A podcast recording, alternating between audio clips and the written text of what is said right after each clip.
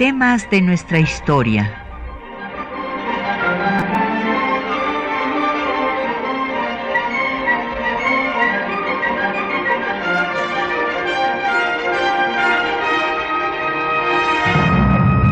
Un espacio que difunde el conocimiento del pasado para comprender nuestro presente. Programa a cargo de la maestra Patricia Galeana.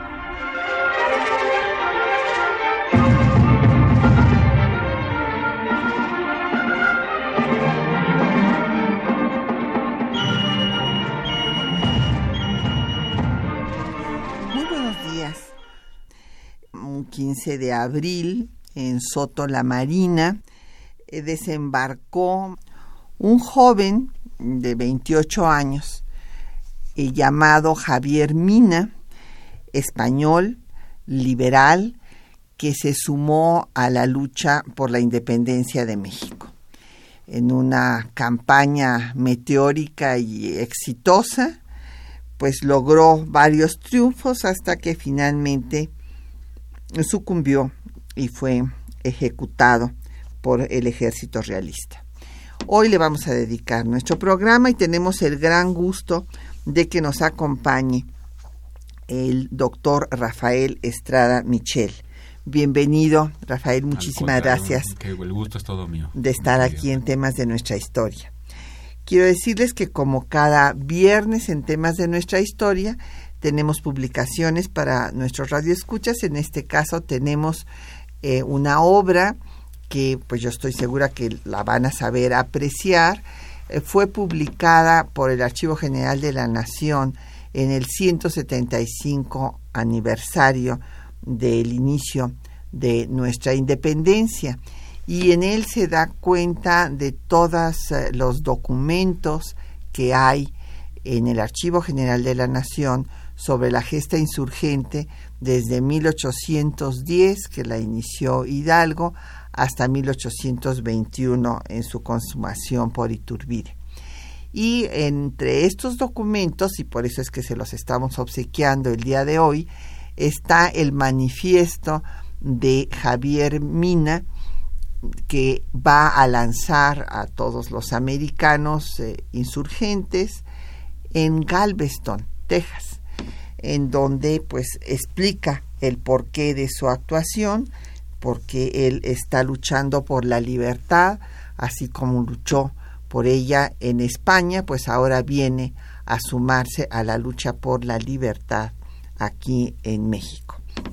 Así es que llámenos, tenemos a su disposición eh, estas publicaciones, eh, los teléfonos 5536 8989, una alada sin costo 01800 505 2688, un correo de voz 5623 3281, un correo electrónico temas de nuestra historia arroba yahoo.com.mx.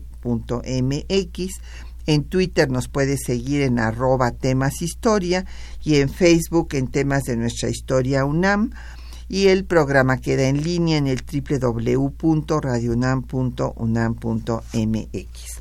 Bueno, yo quisiera eh, decir que el doctor Rafael Estrada Michel se formó en la Escuela Libre de Derecho, después se tiene un diplomado en antropología jurídica en la Escuela Nacional de Antropología e Historia, maestro en Derecho Nacional y doctor en Historia del Derecho Constitucional por la Universidad de Salamanca, es académico de número de la Academia Mexicana de Jurisprudencia y Legislación, es investigador de CONACIT, catedrático de la Universidad Iberoamericana y de la Escuela Libre de Derecho, y entre sus publicaciones pues quiero destacar los títulos que están vinculados con nuestro tema del día de hoy, Monarquía y Nación entre Cádiz y la Nueva España, el problema de la articulación política del territorio de las Españas ante la Revolución Liberal y la Emancipación Americana, es una edición de Porrúa, y Nación y Constitución en 1812, un estado de la cuestión entre el derecho e historia constitucional, publicado por la Libre de Derecho, además de otras obras como coautor, eh, pues sobre las tácticas parlamentarias hispanoamericanas y la influencia de los reglamentos para el gobierno interior de las Cortes de Cádiz en el derecho parlamentario de México. Pues es un gusto, que podamos hablar de este personaje realmente admirable, entrañable, porque si algo creo que nos hace falta, y yo pienso que, que las eh, nuevas generaciones, los jóvenes, lo desean, y ese es el ejemplo de un Corbyn en, eh, Inglaterra y un Sanders en Estados Unidos, son las personas que defienden sus ideas y que tienen principios. Y bueno, yo creo que la, la vida ejemplar de Mina, pues es eso, es un, un hombre que defiende sus ideas, que, bueno, pues eh, el gobierno virreinal lo consideró un traidor y, lo ejecutó como tal, pero que eh, pues es un hombre que nos muestra una congruencia ideológica eh, que es siempre admirable. Sin yo, duda. yo quisiera empezar por pues dar el, el panorama que vivía la eh, pues México en la, el proceso insurgente cuando llega eh, Mina que pues lamentablemente ya no llegó que eso habría eso era el plan y esa era la idea de Mier cuando estaba en su momento de apogeo Morelos. Así es. Porque, claro, haciendo historia contrafactual, pues a, lo mejor se hubiera consumado la independencia desde era la idea, entonces. Era la idea, Exactamente. Pero he aquí que pues se desfasan las cosas, ¿verdad? Este el 22 de diciembre de 1815 Morelos es ejecutado eh, viene pues una crisis eh, de liderazgo, eh, porque, bueno, el Congreso de la Náhuac, que había surgido de la Constitución de 1814, se traslada a Tehuacán, pero pierde fuerza. Y es disuelto, ¿no? Exactamente, lo, lo, disuelve en 1816 y aunque hay una junta subalterna que se establece primero en Taretán y luego en Jaujilla, no logra tener fuerza. Así es. Qué bonito lo que decías al principio de, cómo defiende este personaje tan simpático y a la vez tan intrigante sus ideales, ¿no? Ideales que, como no podía ser de otra forma, eran de juventud. Llega a México con 28 años, pero además ya después de una, de una trayectoria muy amplia de, lucha. en la guerra de independencia española, la así llamada guerra contra los franceses. ¿Qué estaba pensando Mina? ¿Por qué viene para acá? Él había nacido en 1789, el año arquetípico de las revoluciones. De la revolución. y, es, un, es un jovencito realmente que eh, tuvo su gran encuentro cuando estaba preso en París por haberse enfrentado al gobierno de Napoleón. ¿Qué gran eh, eh, encuentro tuvo en la cárcel? Pues con Víctor Laurí, que fue su padrino en realidad. Era el padrino de bautizo de Víctor Hugo, fíjate qué cosas. Ah. Y era un liberal eh, convencido, radical, que se oponía a Napoleón, por eso estaba preso en Vincennes. Y además había intentado un golpe contra Napoleón. Va a ser fusilado al año y medio de tener contacto, empezar a tener contacto con Mina, pero este contacto le sirvió muchísimo a un joven que por lo demás ya había tenido eh, muy buena experiencia y había causado cierto eh, recelo y hasta diría yo temor en las tropas napoleónicas, porque había sido un muy buen guerrillero en la Sierra de Navarra. Eh, Mina conocía perfectamente esta sierra, había, nacido en Otano, se movía muy bien por ahí. Realmente fue de los pocos eh, de los pocos oficiales españoles que lograron eh, imponerle derrotas impactantes a Napoleón. Y por eso cuando cayó pues lo primero que hicieron fue llevárselo a París a estar preso. Qué habrá aprendido de Víctor Laurí yo creo que muchísimo. Yo creo que incluso fue iniciado en la masonería. Esto le habrá eh, servido mucho para consolidar su pensamiento liberal y para volver a la península convencido de que eh, Fernando VII, que había regresado obviamente de su cautiverio cuando Napoleón cae, pues tenía que reconocer las virtudes de una constitución liberal como era la de Cádiz y de todos los ejércitos que habían peleado por él, para darse cuenta, como todos los liberales de la época, que Fernando VII en realidad era un ingrato. Eh, tan ingrato que Mina y su tío, el famoso Francisco Espos y Mina, son retirados del mando, eh, son perseguidos, eh, vuelven a, salir rumbo a, Francia y en Francia son de nueva cuenta hechos presos, ya no por Napoleón, como es lógico, que ya no estaba en el poder, sino por Luis XVIII. Bueno, todo este panorama nos lleva, salvo tu mejor opinión, mi querida doctora, a preguntarnos, bueno, ¿y qué tenía que ir a hacer hasta la Nueva España un señor que estaba más bien empeñado en las libertades eh, peninsulares? Y yo creo que aquí entra una suerte como de solidaridad internacional que es muy interesante que es esta eh, primera internacional, por llamarla así, de alguna forma. Una internacional liberal. Una internacional liberal, claro. Eh, que se reúne no en París ya, sino en Londres, en la casa de Lord Holland, con Blanco White, eh, con José María Blanco White como gran figura española, y que eh, reúne pues a personajes muy disímbolos, a los hermanos Faguaga, que eran los hombres, la familia más rica del mundo en ese entonces, estos novohispanos que se habían hecho cargo del apartado de las aleaciones minerales, y que parece que con mucha claridad querían ya la independencia de la Nueva España, el propio padre Servando Teresa de Mier, a quien ya has mencionado, eh, Lucas Alamán estaba por ahí, se había llevado de París a Londres al padre Mier, y lo lógico, pues, es que Javier Mina, que tenía estas ideas eh, y que las había compartido ya con el núcleo, eh, vamos a llamarlo liberal, de París, pues vaya a dar a la casa de Lord Holland muy poquito después. Y ahí está. ¿Qué planean ahí? pues no lo sabemos. Eh, hay investigaciones espléndidas como la de Lupita Jiménez Codinac, pero finalmente, pues eh, obviamente no se levantaban actas de las reuniones, ni minutas, ni mucho menos, pero lo que sí sabemos es que había una serie de entusiastas de la independencia de la Nueva España para, entre otras cosas, eh, oponerse al absolutismo de Fernando VII, no solo en la Nueva España, sino en todas las Españas, y que estos entusiastas se extendían hasta Norteamérica y hasta el Caribe. Hay un extraño supuesto eh, financiador de la empresa, cuando se le ofrece Lord Holland a Mina, le dice, alguien en Baltimore te va a financiar. Por favor, navega hacia Baltimore y vas a encontrar ahí apoyo. Eh, estaba por ahí, lo que son las cosas de la vida, en Londres, eh, un joven oficial norteamericano, muy entusiasta al parecer de la independencia y de oponerse a Fernando VII, que 20 años después nos causaría muchísimo dolor y muchas cosas eh, terribles para el país, nada más y nada menos que Winfield Scott. Eh, eh, Winfield Scott apoya, paradojas de la historia, ¿no? Apoya la expedición de Mina y le habla de este oscuro, críptico financiamiento que se le daría en Baltimore. En realidad, no lo llega a tener o no en la plenitud que quiere, pero sí navegó hacia Norteamérica, luego hacia Haití, donde se entrevista con el general Petión y, con, Simón Bolívar. Eh, que eso es impactante, ¿no? sí, sí, que lo invita para que se una y aquí a su expedición. Y sí, y que hubiera sido, imagínate, eh, Bolívar el libertador de México, ¿no? Sí, sí, hubiera llegado con Mina. Yo creo que hubiera llegado con una gran autoridad, ¿no? El, el, virrey Apodaca no hubiera podido con, el, con la fama de Bolívar. Pero bueno, eso es otra vez contrahistoria y especulación. Bolívar prefirió quedarse ahí y luego iniciar su famosísima expedición a Nueva Granada, ¿no? Claro. Bueno, el contexto es ese.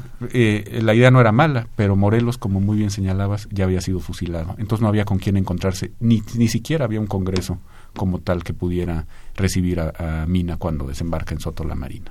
Así es, eso fue muy decepcionante porque él esperaba encontrarse, ¿no? desde Estados Unidos va a Filadelfia y demás, a buscar a José Manuel de Herrera, mm. que había sido el enviado, el ministro plenipotenciario nombrado por Morelos para establecer relaciones con Estados Unidos y pues al no encontrarlo hay una gran decepción. Vamos a hacer una pausa para escuchar un poco de música y vamos a escuchar una sinfonía, la sinfonía número 8 en Do mayor de Ramón Garay, el compositor español que compuso esta sinfonía justo en 1817. El año del que estamos hablando es interpretada por la orquesta eh, dirigida, la orquesta de Avilés, dirigida por José María Martínez.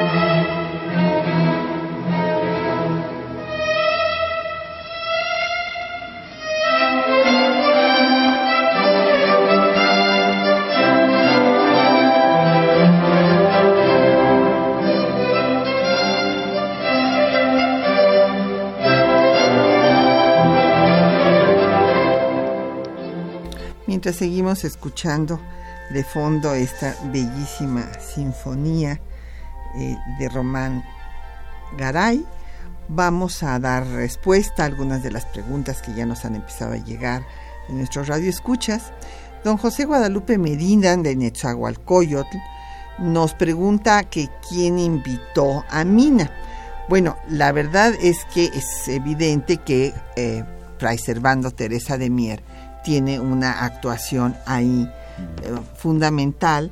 Hay que recordar que eh, Mier, después de su célebre eh, discurso guadalupano, en el que quitaba toda la legitimidad a la conquista española, al señalar que no había sido, no había sido pues Juan Diego el que había recibido la aparición de la guadalupana, sino que había sido Santo Tomás el que había traído ya el monoteísmo y que eh, se había plasmado la Virgen de Guadalupe en la tilma de Santo, no en la tilma de Juan Diego, sino en la capa, que en la capa de Santo Tomás. Y bueno, pues fue perseguidísimo desde luego por la jerarquía eclesiástica. Mier huyó de cuanta cárcel, en cuanta cárcel se le puso y finalmente se encuentra con Mina, pero él es el que escribe, esto creo que es muy importante destacarlo, la primera historia sobre la insurgencia, la guerra de independencia de la Nueva España y justifica, es todo un alegato justificatorio de esta lucha emancipadora. Y se publica en Londres. Exactamente, eh, se publica en Inglaterra y bueno, pues él este, justo, seguramente es el que eh, pues influye para que venga Minaca. Además, eh, pues era la lógica de esta expedición es que había que quitarle al tirano, a Fernando VII, que había derogado la constitución liberal de Cádiz, había perseguido a los diputados, los había encarcelado, etcétera, etcétera. Había que quitarle eh, los recursos que eh, pues eh, que tenía de las colonias en América y pues la joya de, la corona justamente era la Nueva España. Entonces era una forma de acabar con el absolutismo. De hecho, Mina lo dice con toda claridad en Galveston, en el manifiesto que, que mencionabas, eh, ayudándonos, ayudándolos a ustedes, no hispanos, bueno, mexicanos, ayudamos a toda la causa de la libertad en las Españas porque quitamos el financiamiento que venía a caudal, la fuente de recursos de la Nueva España al gobierno tiránico de Fernando VII. La idea no es mala. Realmente sin Nueva España y sus situados, que ya de por sí estaban muy mermados por siete, ocho años de guerra, pero eh, si la Nueva España no hubiera podido eh, mantenerse en pie el gobierno de, Fernando VII, que además es una obsesión de los liberales, porque finalmente Fernando VII, hay que decirlo con toda claridad, los había traicionado. Así es. Y los había metido a la cárcel a varios, como mencionabas, importantes incluso mexicanos, como el famoso padre Ramos Arispe, ¿no? Así es. Francisco Ochoa, de la delegación Cuauhtémoc, eh, dice que si podíamos profundizar en este tema de el, financiamiento para la expedición de Mina y de Winfield Scott. No, no es que Winfield Scott lo financiara, no. Simplemente lo conoció y en ese momento, bueno, desde luego a, a Winfield Scott y a los estadounidenses les parecía muy bien que se independizara la Nueva España porque pues era acabar con la injerencia de Europa en América. Que era la, idea fundamental. Ya desde la guerra de 1812 el presidente Madison tiene muy claro que lo que quiere es, eh, como lo había tenido Jefferson antes, eh, la idea de que, en que no, Europa ya no ejerce influencia sobre, sobre el continente americano. Y yo creo que Scott, que está como agregado en Londres, no lo ve con malos ojos. Lo que pasa es que promete cosas que no van a llegar, como este financiamiento del oscuro comerciante de Baltimore al que me he referido, que por lo visto nunca le llegó a la expedición de Mina y se perdió tiempo muy valioso porque pues se navegó hasta Baltimore, hasta Filadelfia para recibir, para recibir esos recursos que no llegarán. Realmente el apoyo que llega eh, es en Galveston, es un apoyo de la famosa república que ahí estaba creada, de los Estados Unidos mexicanos, la que había creado Álvarez de Toledo y que más o menos se, se mantenía en pie eh, digo más o menos, porque en realidad el gobierno virreinal no llegaba a controlar la plaza, pero tampoco es que tuviera un gobierno eh, muy establecido. Estaba el corsario eh, Luis de Orí ahí un poco dueño y señor de la situación, y por eso tenían hasta cierto punto control de la parte norte del Golfo de México. en Galveston sí recibe financiamiento Mina, la expedición logra por eso llegar hasta Soto la Marina, pero finalmente la cosa sigue siendo muy precaria. Y además es una expedición internacional, no solo hay angloamericanos, Scott no viene con ellos, pero sí vienen algunos estadounidenses, eh, sino catalanes, italianos, sí, españoles, franceses y también algunos estadounidenses que, se, que, se suman. Y que luego se quedan, que es curioso, se quedan en México. Sí, son los 300 de Mina, como escribiría Lord Byron. Exactamente. También nos llamó eh, don Jorge Virgilio de Coyoacán y pregunta si los realistas conocían de la llegada de Mina. Bueno, evidentemente pues sí podían haber estado enterados porque fue publicada la noticia en Estados Unidos. sí, y ah. ahí, además de que se perdió tiempo, se, se perdió en, discreción. Sí, y eso fue malísimo porque el, embajador los, español estaba... los preparó evidentemente porque salió anunciado que pues venía la, la expedición y bueno pues eso los alertó tanto es así que de la Garza ataca casi de inmediato el fuerte eh, el fuerte allá en, la Marina. Y, y, ahí agarra a Mier, que lo la Inquisición. sí, que lo manda al Tribunal de la Inquisición, ahí lo ya lo meten a la cárcel. Afortunadamente Mina había salido un poco antes. Exacto. A su recorrido eh, que primero fue hasta cierto punto exitoso por San Luis Potosí eh, en eh, Valle del Maíz, logra triunfo. exactamente después en San Juan de los Llanos en fin hasta que logra reunirse con Pedro Moreno y toman el sombrero el, fuerte el fuerte del sombrero la hacienda del Marqués del Jaral y bueno y después llegan a la fuerte ya a la hacienda del Venadito. Eh, son rechazados en León sí. y luego en Guanajuato en la eh, eh, eso que fue terrible, ¿no? Fue el puro arán, digamos, de Mina, que es el ataque nocturno en donde es rechazado por completo entre los túneles de Guanajuato, famoso, en la mina de la luz. Se repliega de nueva cuenta al, al Venadito y ahí es donde cae prisionero del, del gobierno virreinal lo que le ganó a Juan Ruiz de Apodaca, al virrey, su, su título de, conde del Venadito. Ah, de conde del Venadito, así es. Y bueno, también don Jorge Virgilio pregunta si hay evidencia de la relación de Mina con Blanco White, desde luego. Sí. Sí, este, ahí se. Mucho más clara de que, la relación con Scott, a la que me refería. Blanco White está en la casa de Lord Holland.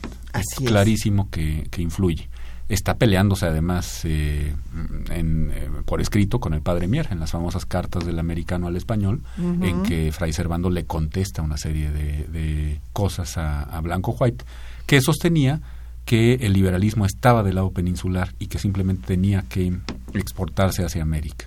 Y Mier le dice no, el liberalismo y la causa de la razón y la causa de la independencia está en América. Nosotros podemos salvarlos a ustedes y no al revés. No al revés, claro.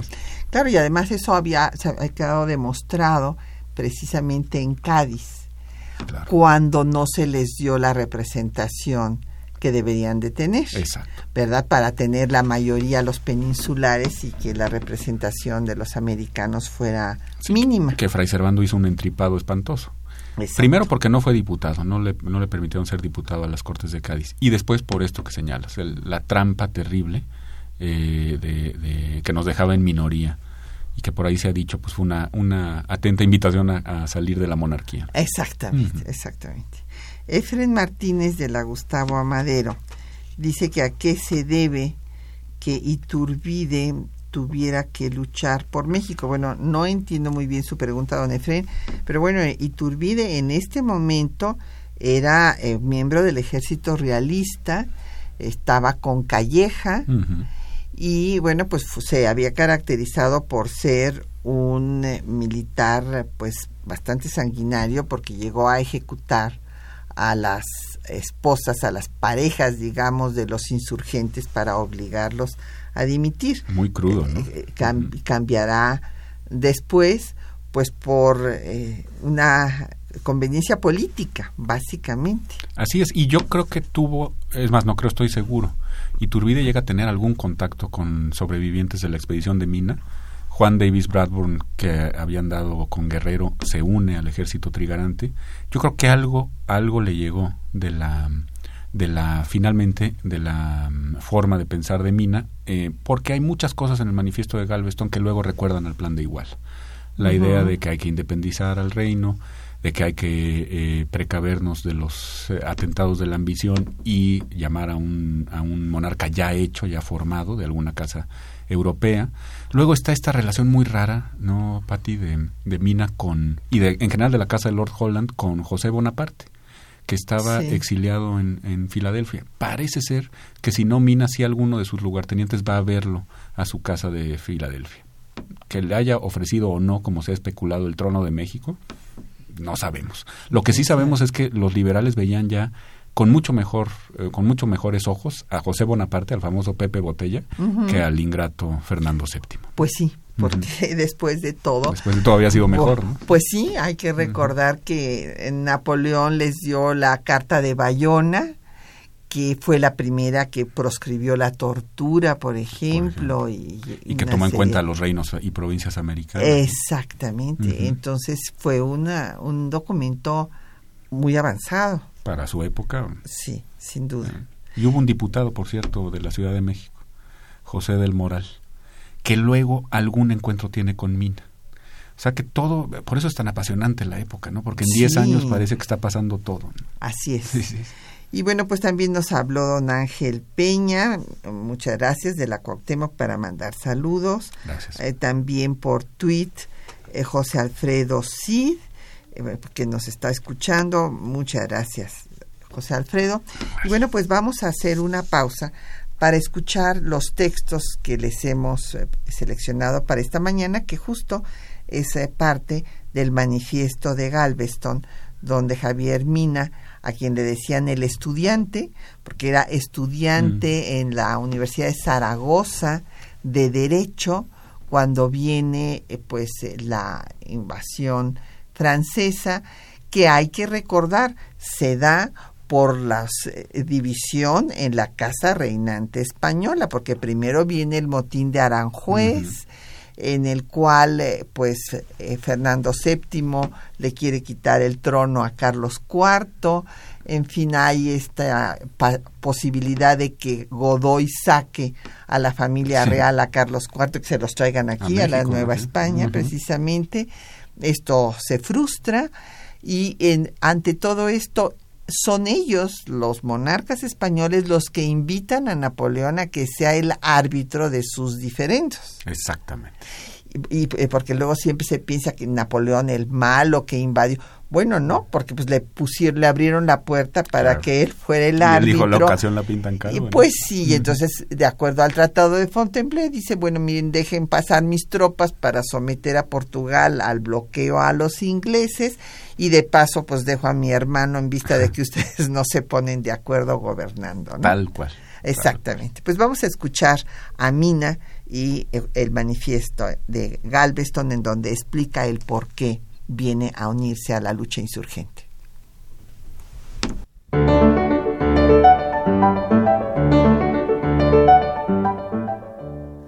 Francisco Javier Mina, conocido como el estudiante, se caracterizó por la disciplina que ejerció sobre los integrantes de su ejército y por respetar siempre la vida de los prisioneros. Fue el primero y uno de los más famosos guerrilleros que tomó las armas contra los franceses en 1808. Posteriormente, Mina se rebeló contra el absolutismo de Fernando VII, que suprimió la vigencia de la Constitución de Cádiz y decidió luchar por la independencia de la Nueva España del régimen autoritario. En un manifiesto dirigido a los españoles y a los americanos desde la ciudad de Galveston, Texas, el 22 de febrero de 1817, Mina planteó los objetivos de su empresa. Escuchemos. Yo me hallaba estudiando en la Universidad de Zaragoza cuando las disensiones de la familia real de España y las transacciones de Bayona nos redujeron a servil presa de una nación extraña. Me dediqué a la defensa común. Acompañé como voluntario los ejércitos. Reuní a doce hombres que me escogieron por su caudillo y en breve llegué a organizar en Navarra cuerpos respetables de voluntarios de que la Junta Central me nombró comandante general. Peleamos como buenos patriotas hasta que tuve la desgracia de ser prisionero. Al restablecerse en nuestro suelo la dignidad del hombre y nuestras antiguas leyes, creímos que Fernando VII se apresuraría a reparar con los beneficios de su reinado las desdichas que habían agobiado al Estado en el de sus predecesores. El encarcelamiento, cadenas y presidios fueron la recompensa de los que tuvieron bastante firmeza para oponerse a usurpación tan escandalosa. La infernal Inquisición fue restablecida en todo el furor de su primitiva institución. La Constitución abolida y la España esclavizada de nuevo por el mismo a quien ella había rescatado con ríos de sangre y con inmensos sacrificios. El ministro don Manuel de Lardizábal, equivocando los sentimientos de mi corazón, me propuso el mando de una división contra México, como si la causa que defendían los americanos fuese distinta a la que había exaltado la gloria del pueblo español. La parte sana y sensata de la España está hoy bien convencida de que no es solamente imposible volver a conquistar la América, sino impolítico y contrario a los intereses bien entendidos. Dos clases de personas son las que única y exclusivamente se aprovechan allí de la esclavitud de los americanos, el rey y los monopolistas. Porque, emancipada la América, no habrá más gracias exclusivas ni ventas de gobiernos, intendencias y demás empleos de las Indias para sus criaturas. Porque, abiertos los puertos americanos a las naciones extranjeras, el comercio español pasará a una clase más numerosa e ilustrada. Porque, en fin, libre la América, revivirá indudablemente la industria nacional, sacrificada en el día a los intereses rastreros de unos pocos hombres. En el momento en que una sola sección de la América haya afianzado su independencia, podemos lisonjearnos de que los principios liberales, tarde o temprano, extenderán sus bendiciones al resto. La causa de los hombres libres es la de los españoles no degenerados. La patria no está circunscrita al lugar en que hemos nacido, sino más propiamente al que pone a cubierto nuestros derechos personales. Americanos, he aquí los principios que me han decidido a unirme con vosotros. Si ellos son rectos, os responderán satisfactoriamente de mi sinceridad. Por la libertad sola he empuñado las armas hasta ahora. Permitidme, amigos, participar en vuestras gloriosas tareas aceptad la cooperación de mis pequeños esfuerzos a favor de vuestra noble empresa. Contadme entre vuestros compatriotas. Ojalá yo pudiese merecer este título, haciendo que vuestra libertad se enseñorease o sacrificando mi propia existencia. Entonces, decida lo menos a vuestros hijos en recompensa, esta tierra feliz fue dos veces inundada en sangre por españoles serviles, esclavos de un rey. Pero hubo también españoles, amigos de la libertad, que sacrificaron su reposo y su vida por nuestro bien. Firma General Javier Mina. Bueno, pues ahí está su texto y en efecto, pues esas últimas palabras pues fueron su epitafio, ¿verdad? Preciosas. ¿no? Sí. Y el texto es clarísimo. Sí. Clarísimo. Claro, ahí No dice, vengo- en fin, su lucha por la libertad en contra del rey y sus monopolios. La patria no está solo donde nacemos. Exacto. Compatriotas americanos, quiero ser uno de ustedes. Qué bonito, ¿no? Sí, precioso. Y eh, Lardizábal, eh, a quien hace referencia, era un ministro, eran eh, tlaxcaltecas. De las los Indias. Lardizábal. Era el ministro de las Indias, De las había formado Indias. parte de la regencia don Miguel de Lardizábal. Don Manuel de Lardizábal había sido más bien un penalista, en fin, pero todos habían apoyado a un par de gobiernos borbónicos, los dos hermanos. Y el Lardizábal es muy probable, como servil que era, que le haya ofrecido, como dice el propio Mina, el mando del ejército para ir a venir a someter a los insurgentes. Así es que está clarísimo lo que le contesta Mina. Usted está equivocando mis intenciones. Yo no solo no quiero someter a los insurgentes, sino que quiero que los americanos me ayuden a someter al gobierno tiránico de Fernando VII. Claro, con lo que inmediatamente le quitan, le desconocen su grado militar que había obtenido en la campaña contra los franceses de la resistencia española y bueno, pues tiene que exilarse en Londres precisamente.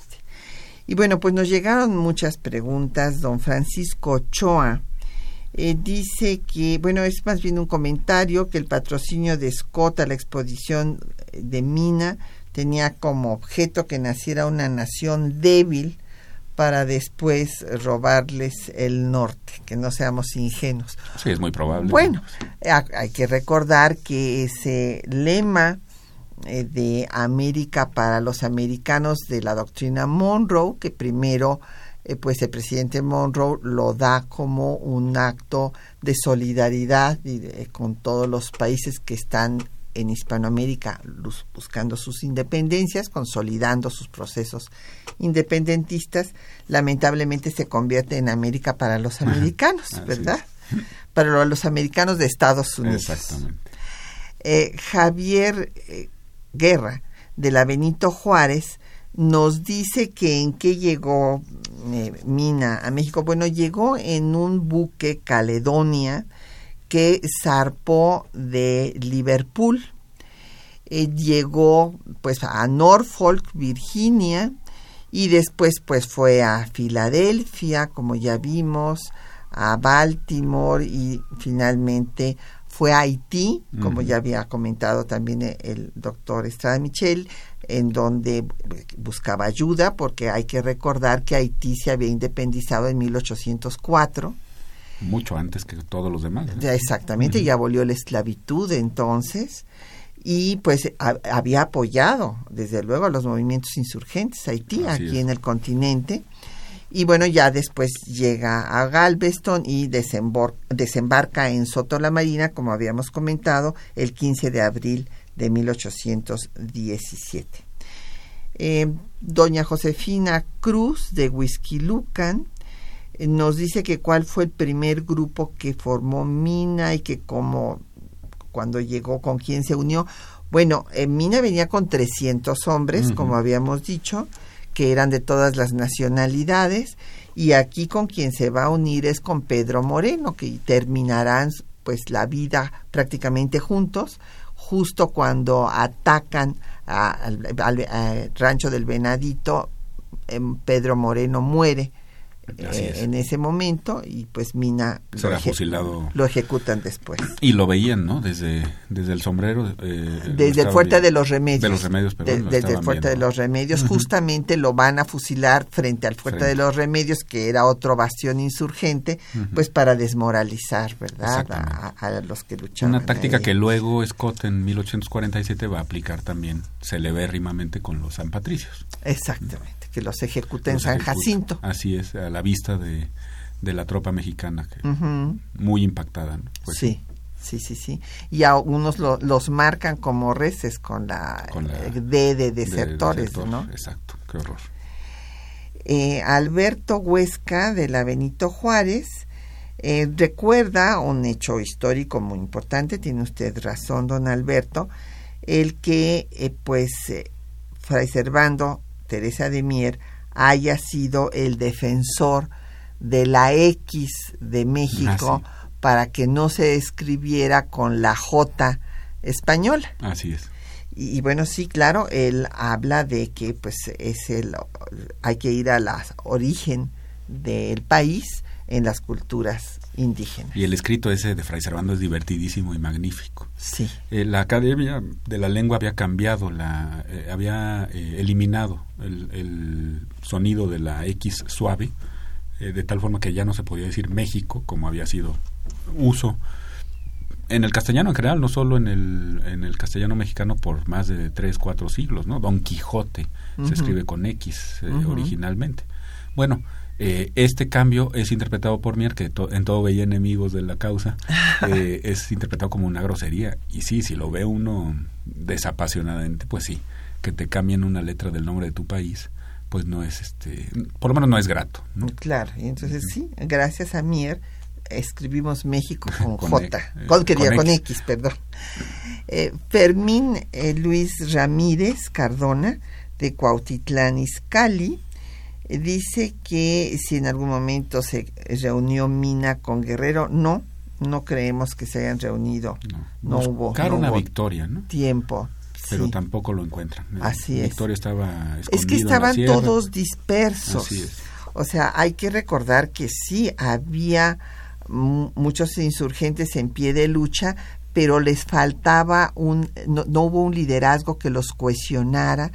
Eh, ya quedó descabezado el movimiento con la muerte de Morelos y, la disolución del Congreso de la Náhuac.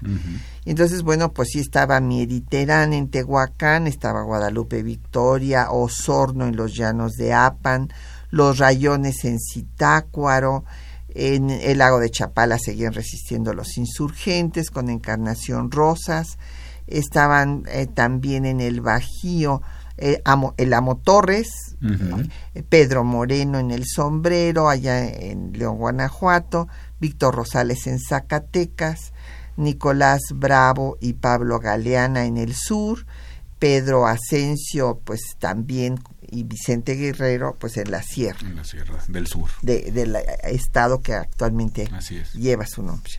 Don Agustín Alcaraz de la Benito Juárez, eh, pues le gusta el programa y dice que eh, pues las eh, los hombres no se dividen por nacionalidades sino por sus ideales y sus acciones. Con, tiene usted toda la razón don Agustín. Como lo dijo Mina así es. toda claridad. Alfredo José Alfredo sí nos volvió a mandar un tuit para decirnos que se había hecho en Canal 22 un documental dedicado a Mina, Mina, Sueños de Libertad. Así es, muy bonito. Y que se puede ver en YouTube. Así es. Muchas gracias por recordárnoslo. Y sobre todo está muy bien hecho el, tema de, las entrevistas a Manuel Ortuño, que es un, gran conocedor de Mina, eh, y cómo destaca Ortuño que, bueno, Mina tenía 28 añitos, es que es impresionante, ¿no? Uno puede hablar de la, en fin, pero si uno piensa que Morelos murió a los 50, ¿no? Eh, y ya no se nos hace que pues murió joven o prematuramente. Ahora restarle casi la mitad, venir a un país extraño a, entregar la vida así. Vivían muy rápido. Muy rápido. En fin. Eh, Jeremías nos mandó por tweet un saludo, muchas gracias.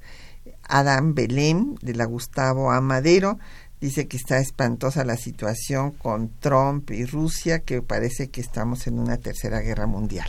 Qué horror. Bueno, pues vamos a hacer otra pausa para escuchar música y como estamos hablando del proceso de independencia en nuestro país, vamos a escuchar la canción de la independencia con Susana Harp del álbum Mexicanísimo.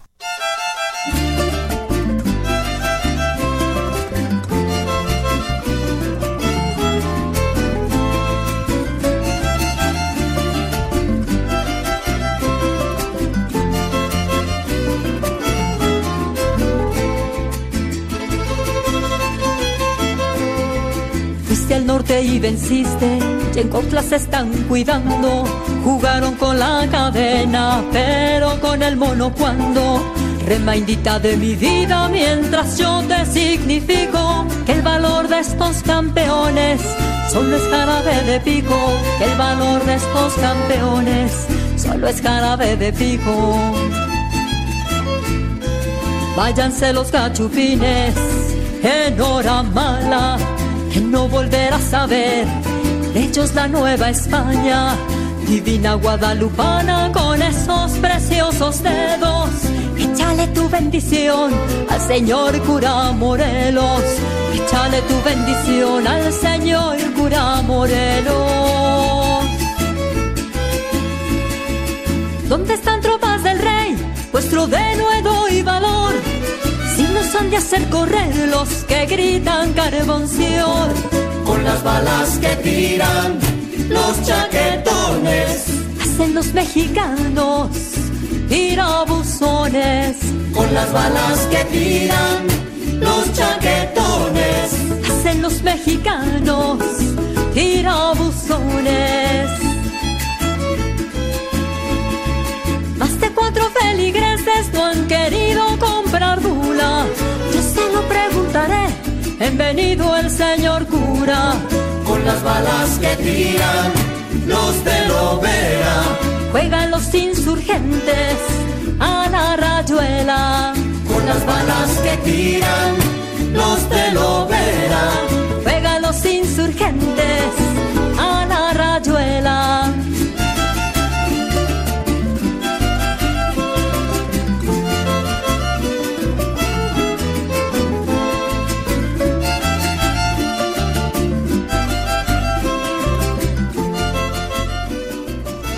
Bueno, pues nos han seguido llegando muchas preguntas y comentarios. Rafael. Tenemos por e- aquí a la tocaya Patricia López de la Benito Juárez, que nos dice que cuáles eran las ideas semejantes entre los liberales y la masonería, que si se puede hablar de la masonería internacional y que si Ramos Arispe fue masón. Pues sí, en efecto, Tocaya, hay que recordar que la masonería surge como una eh, organización, organizaciones mutualistas secretas de ayuda mutua, pero como estaban fuera del dominio de la jerarquía eclesiástica, pues fueron condenadas por la iglesia y entonces se volvieron muy liberales. Y de, en efecto, difundieron las ideas del liberalismo. Napoleón primero llevó las logias masónicas para difundir justamente el liberalismo y sí, Ramos Arispe fue masón. Así es. Y, y bueno, y, y Mier desde luego se incorporó a los caballeros regiona- racionales, Racionales, sí. allá en Inglaterra. Que decía que no era una logia masónica, pero es difícil distinguir Mm. una cosa de la otra. Pues sí. Francisco Bravo de la Miguel Hidalgo dice que si Javier Mina recibió apoyo de la masonería mexicana y norteamericana, bueno, pues eran liberales todos, había Mexicana no simpatía. había, ¿no? Todavía. Bueno, habían llegado algunas desde el gobierno del virrey Revillagigedo. Ujú. Se hacían este las eh, celebraciones del solsticio de verano y demás Mm. en la calle de las ratas aquí en la Ciudad de México, el callejón de las ratas. Ah, o sea, eso no se me olvida, sí. Y hay juicios inquisitoriales en contra de eh, masones, francmasones, eh, ahí en el, la Galería 4 del Archivo General de la Nación, Ahí desde el tiempo del virrey Revillagigedo, Ujú. que era un virrey afrancesado que había traído a muchos franceses, y vinieron unos franceses que vendían relojes y modas en plateros, lo que ahora es la calle de Madero. Entonces es, eh, es- De ahí, desde ahí nace. Y bueno, por ejemplo, eh, Dalmibar, vino un francés Dalmibar que eh, fue amigo de Primo Verdad. Y que del estuvo cura Hidalgo, ¿no? y del cura Hidalgo estuvo alojado. Entonces, obviamente, pues tenían esa Tenían liga masónica. por lo ¿no? menos redes. ¿no? Exactamente. Nos llamó también eh, Raúl Horta Retana, de la Miguel Hidalgo, que cómo fue condenado Mina. Bueno, pues lo condenaron como traidor a la patria y pues la sentencia fue ejecutarlo y lo ejecutaron frente al fuerte de los remedios A- ahí, y para desanimar. Hereje, apóstata, depravado, Eh, eh, exactamente. traidor al rey y a Dios. Todo. En fin, todo le cargaron. Eh, Eh, fue fusilado el 11 de noviembre de 1817, o sea Así que es. su movimiento pues fue fugaz. Muy efímero. sí. No, no logró. un rayo, decía terminar. Lucas Alamán en la historia. Exacto, que Fue un había- relámpago. Un relámpago que Pues había sí. venido a iluminar la Ujú. lucha insurgente en ese Exactamente. momento.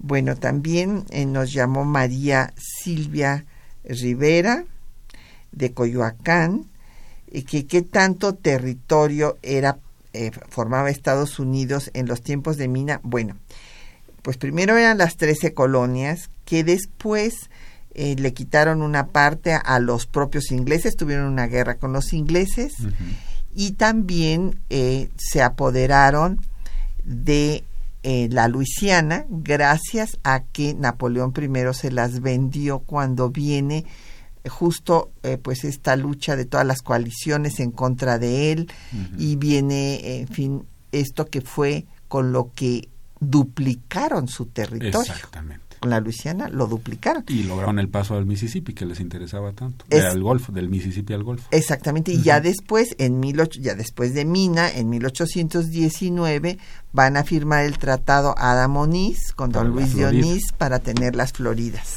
Y ahí, bueno, pues empiezan a empieza nuestra nuestra desgraciada relación con los Estados Unidos, porque él, no habían quedado muy claros los límites de Luisiana y Texas, después se van a reivindicar incluso la campaña de Polk, si creemos que, que, las cosas son muy novedosas, ¿no, eh, doctora? Pero la campaña de, de, James Polk es un eh, verdaderamente un ejemplo de cinismo. Dice, vamos a reanexar Texas porque los mexicanos nos lo robaron. Imagínate. ¿no? Bueno, el colmo. Pero además está en el Archivo General de la Nación el mapa del tratado, de los tratados Adamonis, donde queda perfectamente claro el límite de Texas y con, Coahuila, que era el río de las nueces y no el río Bravo. Así es. Pero había esta tesis racista de que entre pueblos tan distintos tenía que haber una frontera eh, natural, eh, pues que no era suficiente el río de las nueces, que era muy porque no cubría toda la frontera, sino que se necesitaba un río caudaloso como el río Bravo. Y ahora es un muro, ¿no? Exactamente. que ya dijeron que va a ser un muro diverso, no no todo de concreto. Pues claro, porque no puede llegar además. No, no se puede. Mm, bueno, eh, aclara don Carlos Morales de Naucalpan que el nombre de Mina es Javier Mina. Sí, tiene usted toda la razón. Es más, eh, su nombre es Martín Javier, Mina. Y Francisco Javier Mina, que es como se le, pues se le conoce, y hay calles, y también cometimos el error ahí de poner en el inicio de la cápsula, es su tío. Sí, Francisco eh, Espos y Mina eh, era el tío de, Javier Mina, también había sido guerrillero, tuvo menos fortuna en la guerrilla, pero le, le gustó mucho usar el, el, apellido Mina porque su sobrino había sido muy exitoso. De alguna forma es un, es un autoplagiadero por todos lados. José Alfredo sí nos volvió a mandar otro tweet para comentar que eh, Mina pertenece, preguntar si pertenece a la etapa de la resistencia de la independencia. Bueno, no le podemos llamar etapa de la resistencia, pues si fuese una etapa, sí, de, declive después del éxito de Morelos, y, pero bueno, pues eh, no es precisamente resistencia. Resistencia a la resistencia española a la dominación francesa y la que se dará aquí también en contra de la intervención francesa, claro. que, es así podemos llamar la resistencia. Le agradecemos mucho sus saludos a Consuelo eh, a ver si lo pronuncié bien, por Facebook. Eh, Hilda San Román nos llama desde Toluca, muchas gracias. Que hagamos un programa del bicentenario del cruce de los Andes. Bueno, mm, lo, este, recordaremos, claro. Eh, don Ángel Amador de la Gustavo Amadero también manda saludos y al invitado. Ah, muchas gracias. pues muy contentos, ya casi nos vamos a ir, pero pues me gustaría eh, pues que nos diera eh, el doctor Rafael Estrada Michel así un, un comentario final para despedir el programa. Bueno, yo lo que diría, doctora, ya lo has dicho tú mucho mejor que yo, pero lo que diría es que la complejidad enorme del movimiento de independencia mexicano, en general iberoamericano, es eh, particularmente notoria en la vida de Javier Mina, porque, insisto, no sabemos bien a bien eh, qué, eh, cuál era su, su, su causa belli, ¿no? ¿Para qué venía a hacerle la guerra a Fernando VII? Aunque fue claro en los manifiestos, finalmente pues pudo haberla hecho con igual o mayor éxito en su Navarra natal. Entonces algo de amor experimentó por esta tierra creo que es muy bonito esto que señala de, que somos finalmente todos miembros de una misma patria. Los iberoamericanos, incluyendo a los peninsulares que estaban luchando por la libertad entonces, tenían muy claro que se trataba de una misma patria. Tanto es así que después, por ejemplo, al libertador Bolívar se le va a dar la nacionalidad mexicana por parte del Congreso, ya una vez independizados. Hubiéramos podido formar una comunidad muy sólida de naciones liberadas del yugo tiránico y creo que hicimos mal en no hacerle caso a, estos, vamos a llamarle así, campeones del panamericanismo, ¿no? Del ibero, ibero, americanismo. Así es. Tienes toda la razón, porque bueno, eh, empezando por la cerrazón que hubo en tiempos de Carlos III, cuando el conde de Aranda propone que, eh, pues como es muy difícil, eh, que, que era obvio, es una deducción lógica, que era muy difícil tener dominios tan grandes y tan lejanos que lo que convenía era darles la independencia, y esto lo hace a, finales del siglo XVIII, darles la independencia a, a estos grandes reinos, con lo que se hubiera formado una comunidad iberoamericana. Así es.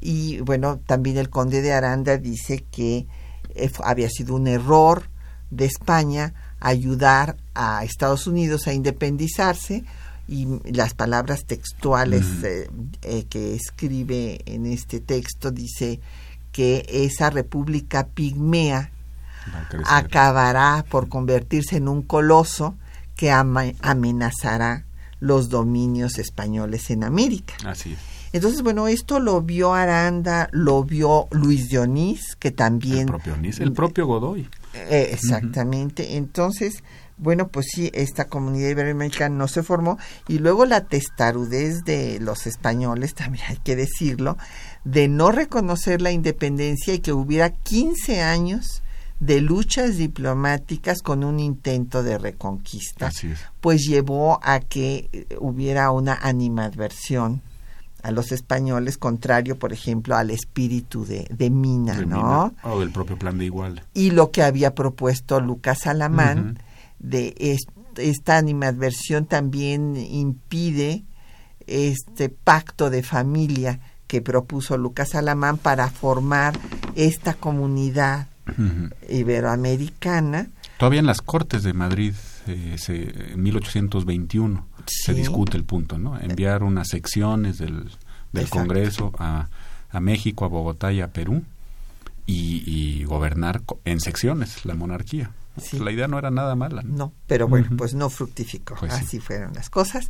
Pues es un gusto que haya estado con nosotros el doctor Rafael Estrada Michel. Muchísimas gracias. Mil gracias, doctora Galeano. Y gracias a todos nuestros compañeros que hacen posible el programa, en la lectura de los textos, Juan Stack y María Sandoval, en la producción Quetzalín Becerril, en el control de audio Gerardo Eduardo Zurrosa, en los teléfonos Erlinda Franco y Jacqueline Santos con el apoyo de don Felipe Guerra y Patricia Galeana se despide de ustedes hasta dentro de ocho días. Temas de nuestra historia